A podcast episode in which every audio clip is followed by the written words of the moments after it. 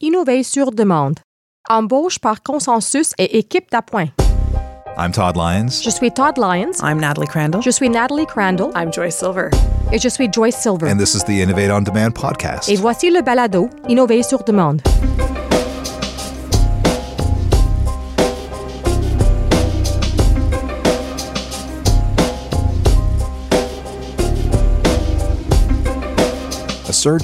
Une équipe d'appoint se compose d'employés qui ne sont pas responsables de dossiers précis de façon permanente. Son rôle consiste plutôt à s'attaquer aux initiatives prioritaires pour les sous-ministres et autres hauts fonctionnaires du gouvernement. Puisque les affectations sont urgentes, complexes et novatrices, elles sont confiées à des employés à qui convient ce type de travail dynamique. Mais comment trouver les bonnes personnes pour travailler dans un environnement en constante évolution? Hey, Joyce. Bonjour Joyce. Hi. Bonjour. Welcome. How are you today? Bienvenue. Comment ça va aujourd'hui? I'm good. How are you guys? Je vais bien. Comment allez-vous? Good. I just thought maybe we'd let people know right Bien. off the bat. Avant de commencer, je crois qu'il convient de dire que toutes les personnes présentes dans la salle se connaissent. Et Joyce et moi travaillons dans la même direction générale. Not only that, but we're like Non seulement dans la même direction générale, mais nous sommes presque voisines. Je peux te lancer des choses de mon bureau si je veux. C'est vrai, mais tu ne l'as pas encore fait. J'ai hâte au jour où tu te mettras à me lancer des choses. Je peux être un peu dérangeante au travail pour ceux qui pourraient être surpris d'entendre cela sur notre balado. It's friendly. Nous sommes entre amis. Joyce, so I actually have a question that I Joyce, have been j'ai une question que je voulais te poser you le jour où tu viendrais au studio d'enregistrement. bring it on. Um, Vas-y. and and so I've heard a J'ai entendu des rumeurs. En a fait, j'ai entendu une rumeur très intéressante sur ton équipe et je veux en savoir plus. En gros, j'ai entendu dire que vous n'engagez des collègues qu'après consensus de l'équipe, c'est-à-dire que toute votre équipe doit s'entendre sur les nouvelles embauches. Of all the rumors that you could have heard Eh bien, team, I'm glad de that toutes we're les talking rumeurs about qui circulent sur notre équipe, je suis ravie que nous parlons de celle-là et non de certaines autres. Wait a minute, More wait a minute. interesting. Encore plus intéressant. Attendez. Revenons en arrière. We might All need right. to cancel the next Il se session. peut que nous devions annuler la prochaine séance, Todd. Uh, no, in fact, I can verify. it's En not a fait, rumor, it's je peux confirmer que ce n'est pas une rumeur. Um, C'est la vérité. Nous embauchons par consensus et je suis heureuse de vous en parler. Je commencerai cependant par une petite mise en garde. Nous suivons les règles des ressources humaines. Tout se fait selon les procédures. Nous n'avons pas d'autorisation spéciale. Mon directeur général, qui est aussi votre directeur général, John Gorey, gestionnaire délégataire au titre de l'article 34, a les pouvoirs nécessaires pour procéder de cette façon. C'est ainsi que ça se passe. Je ne veux causer d'ennui à personne, ni donner l'impression que nous agissons en dehors du cadre. Ainsi, quand on parle d'embauche par consensus, on parle surtout de compatibilité. Toute personne provenant d'ailleurs au gouvernement qui se joint à l'équipe le fait généralement à la suite d'une mutation latérale ou d'une promotion à partir d'un bassin existant. Nous posons également des questions pour vérifier les compétences lors de l'entretien. Ce n'est pas aussi formel qu'un examen administré dans le cadre d'un processus de sélection, mais c'est un autre genre de processus. Um, So so, you're, you're, you're checking for fit. You're not C'est donc dire que vous avez assuré d'embaucher la bonne personne. Vous ne l'évaluez pas. La personne a déjà été évaluée du fait qu'elle se trouve dans un bassin ou à un certain niveau. exactly. So I just want to just want to make Exactement. Je veux juste que ce soit bien compris pour que nous soyons totalement transparents et que les gens comprennent de quoi il s'agit. Donc, une fois l'évaluation faite et que nous rencontrons les gens et leur parlons, nous vérifions ces choses. Mais la base du consensus. Je fais partie de l'équipe depuis d'environ six mois. Je n'ai pris part au processus que quelques fois. Je vais donc en parler en me fondant sur ma perception de son fonctionnement. Cet été, nous avons constaté que nous avions quelques postes à doter.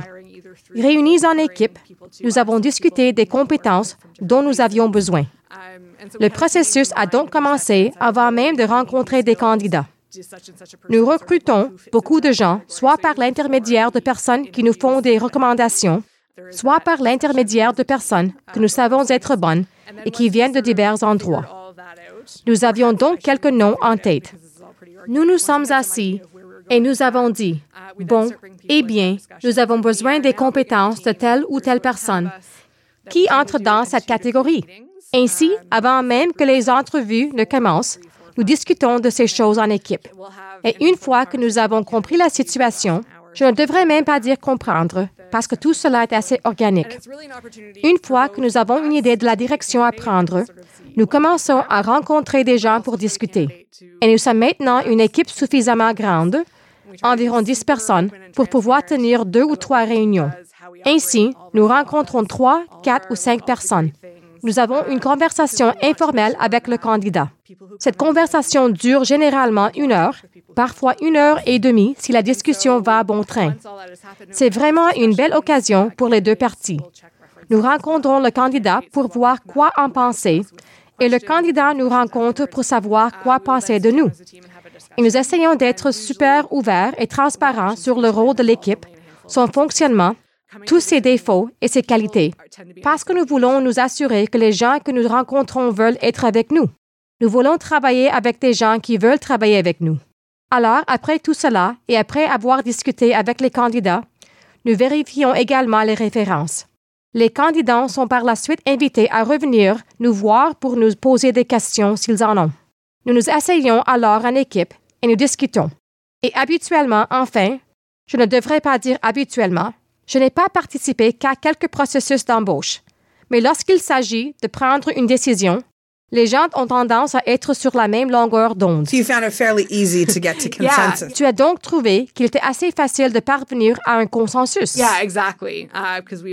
oui, exactement. Parce que nous avons tous discuté avec les mêmes deux ou trois candidats, alors que chacun d'entre nous a rencontré quelques autres personnes. Nous parlons donc de la compatibilité, des compétences, du rôle qu'ils pourraient jouer dans l'équipe. C'est un processus très consensuel. Nous pouvons poser des questions à notre directeur ou au directeur général si nous ne sommes pas sûrs de certains points. Voilà donc comment se déroule le processus. Très intéressant. Une chose m'a cependant frappé en t'écoutant, surtout lorsque tu as parlé des compétences nécessaires à l'équipe. Pour le bénéfice de notre auditoire, je pense que nous pourrions nous arrêter ici pour que tu puisses nous expliquer un peu ce que fait l'équipe d'appoint parce que vous faites un travail assez pointu. en effet, comme l'équipe existe depuis d'environ un an, je pense que notre façon de travailler et de faire évolue toujours. Nous sommes surtout connus comme une équipe d'appoint. Je crois qu'on nous appelait auparavant l'équipe des initiatives prioritaires, mais seulement sur papier. Presque tout notre travail est mené avec les autres ministères et des groupes extérieurs à l'école. Il y a donc un peu de travail qui se fait à l'intérieur de l'école. Si un ministère a besoin des capacités supplémentaires, de compétences différentes, d'une réflexion nouvelle, ou s'il est dans une impasse, nous pouvons lui venir en aide. Nous tenons des séances de facilitation. Nous organisons des réunions d'information sur les politiques. Certains de mes collègues ont mis en place un outil de transition qui aide les ministères à assurer un suivi grâce à des tableaux de bord créés en temps réel que le BCP peut consulter. Nous pouvons observer les transitions pour en surveiller le déroulement. Nous faisons donc vraiment un travail varié en fonction des besoins. Et c'est super intéressant. J'adore vraiment mon travail, tant à l'école que pour la fonction publique de demain. J'ai personnellement beaucoup d'amis qui sont fonctionnaires. Ils me demandent souvent, quel est le rapport avec le mandat de l'école? Vous êtes un établissement d'enseignement. Je leur explique que nous sommes un peu comme la direction de la recherche appliquée du gouvernement. Ainsi, dans le cadre de notre éthique organisationnelle, nous essayons toujours d'en apprendre davantage sur diverses compétences, diverses applications. Nous tentons ensuite d'appliquer ces connaissances dans ces scénarios de la vie réelle. Ainsi, nous apprenons des projets que nous menons et nous espérons que les personnes avec qui nous travaillons apprennent également. Grâce à des balados comme le vôtre, nous pouvons transmettre cette information à plus grande échelle et faire savoir aux gens ce que nous faisons. Génial. Je vous imagine toujours. Vous travaillez à côté de moi, n'est-ce pas? Et je vois comment vous travaillez tous fort. C'est assez intense. Vous travaillez d'arrache-pied et vous obtenez des résultats incroyables.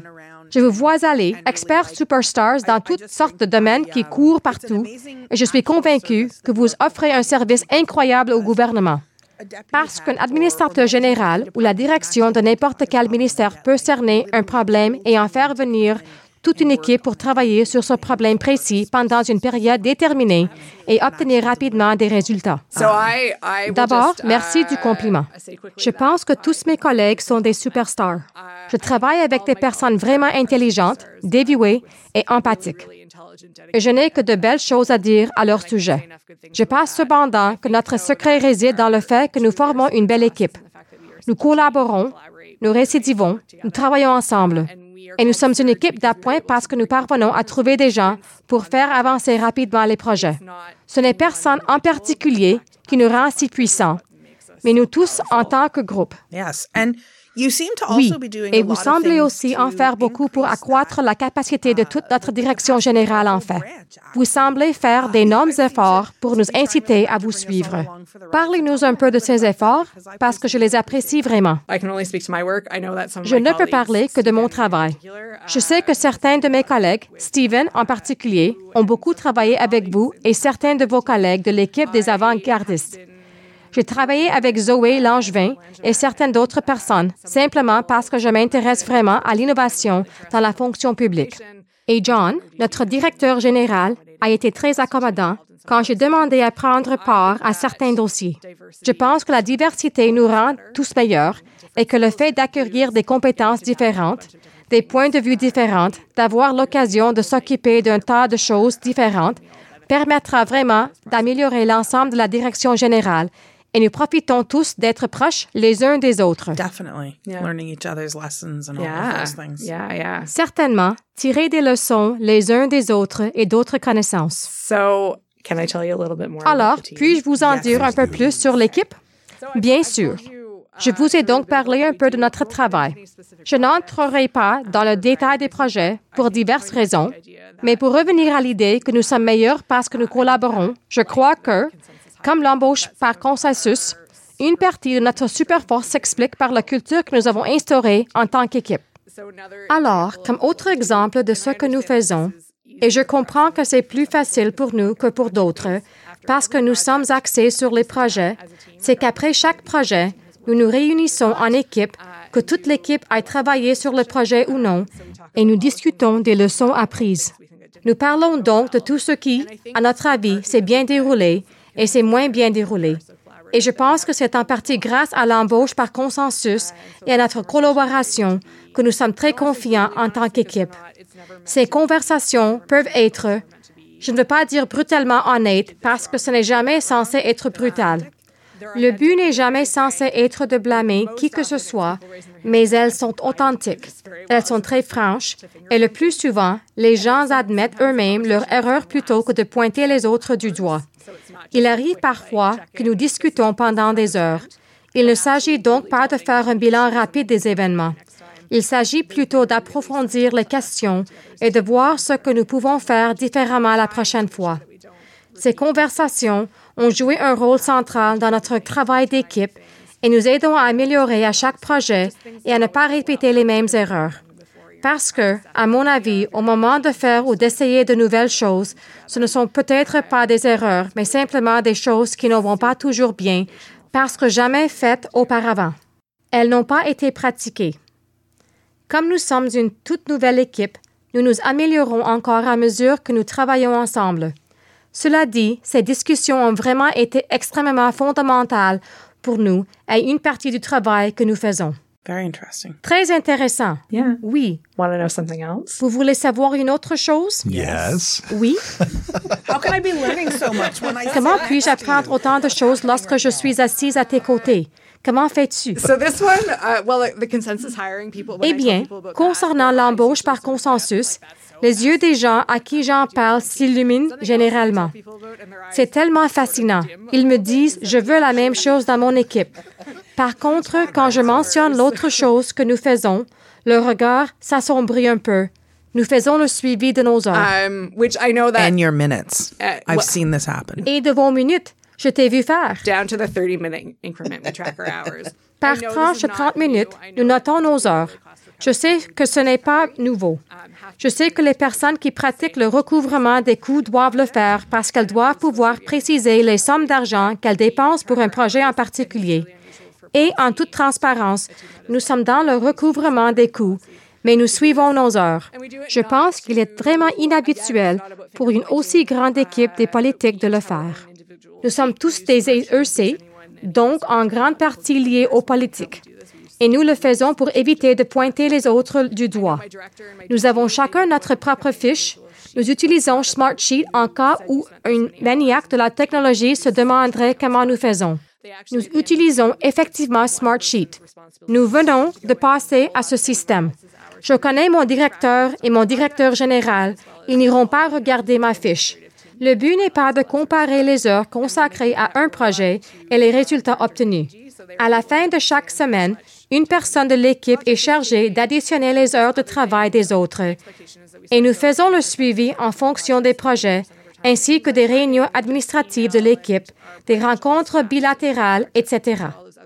Ensuite, ce nombre d'heures totales est transmis à notre directeur et à notre directeur général pour qu'ils puissent comprendre combien de temps prend chaque projet par rapport aux autres tâches. On s'entend à ce que nous passions environ 70% de notre temps à travailler sur des projets et 30% de notre temps aux tâches administratives, comme l'apprentissage, les courriels et les réunions de tout le personnel de la direction générale, etc. Toutes ces autres choses que vous devez continuer à faire pour être une bonne équipe. Ils peuvent ainsi se faire une idée de notre fonctionnement. Donc, une divulgation complète. Je ne savais pas que j'allais devoir procéder ainsi quand je me suis jointe à l'équipe. On m'en a informé et je me suis dit que je ne voulais pas faire ça. Je ne veux pas savoir ces choses-là et je ne veux pas que les gens sachent ces choses-là. Je crois cependant que cette façon de faire a amélioré ma façon de travailler.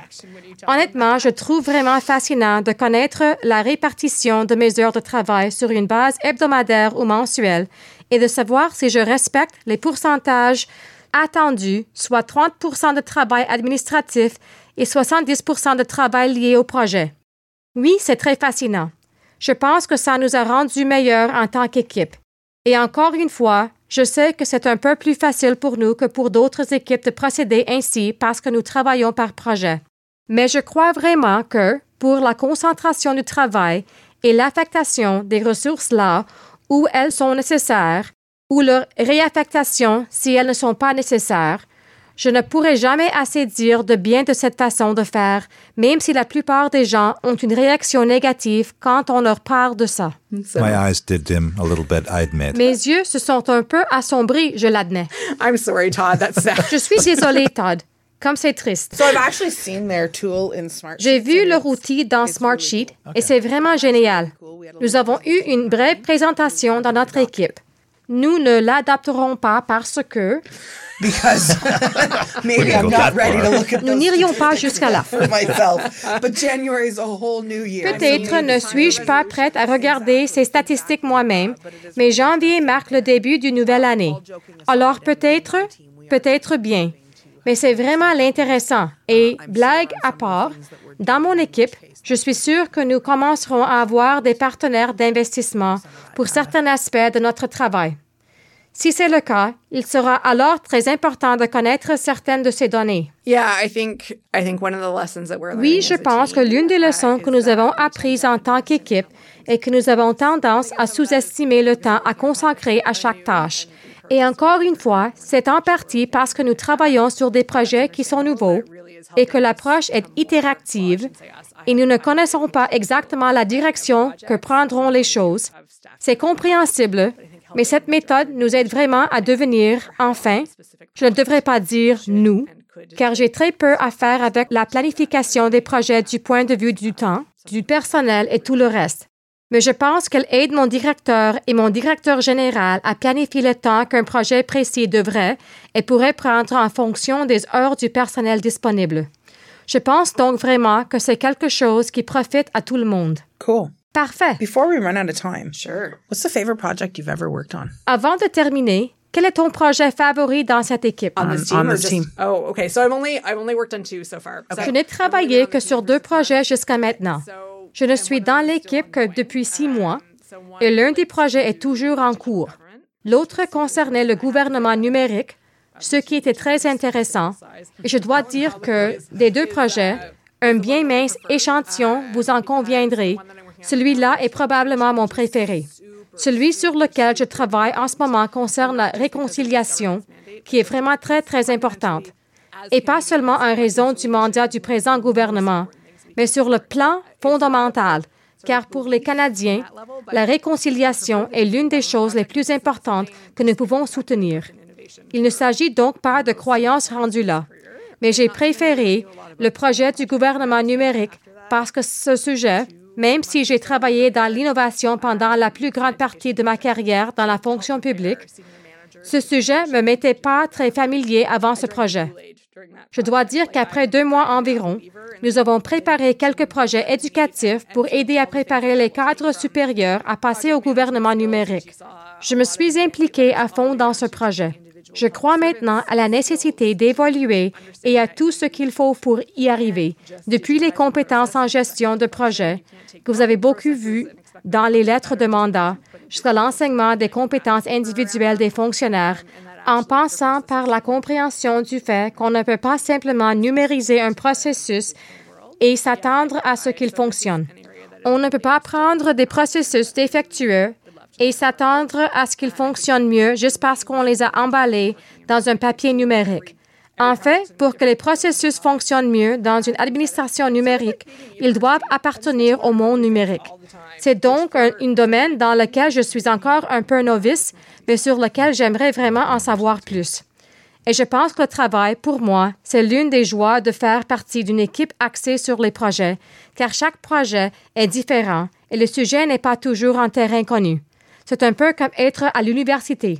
J'apprends constamment de nouvelles choses, ce qui, pour moi, est une véritable passion. Oui, rien de mieux que de parler à des gens qui ont trouvé un moyen de poursuivre leur passion. J'adore ça. Oui, oui. Nous avons besoin de beaucoup plus de ce genre de personnes dans la fonction publique. Je ne pourrais pas être plus d'accord. Je te remercie beaucoup. Merci à vous deux. Merci d'être venus. Superbe discussion. Vous avez écouté Innover sur demande, présenté par l'École de la fonction publique du Canada. Innover sur demande est produit par Todd Lyons. Notre musique thème est signée Grapes. Merci de votre attention.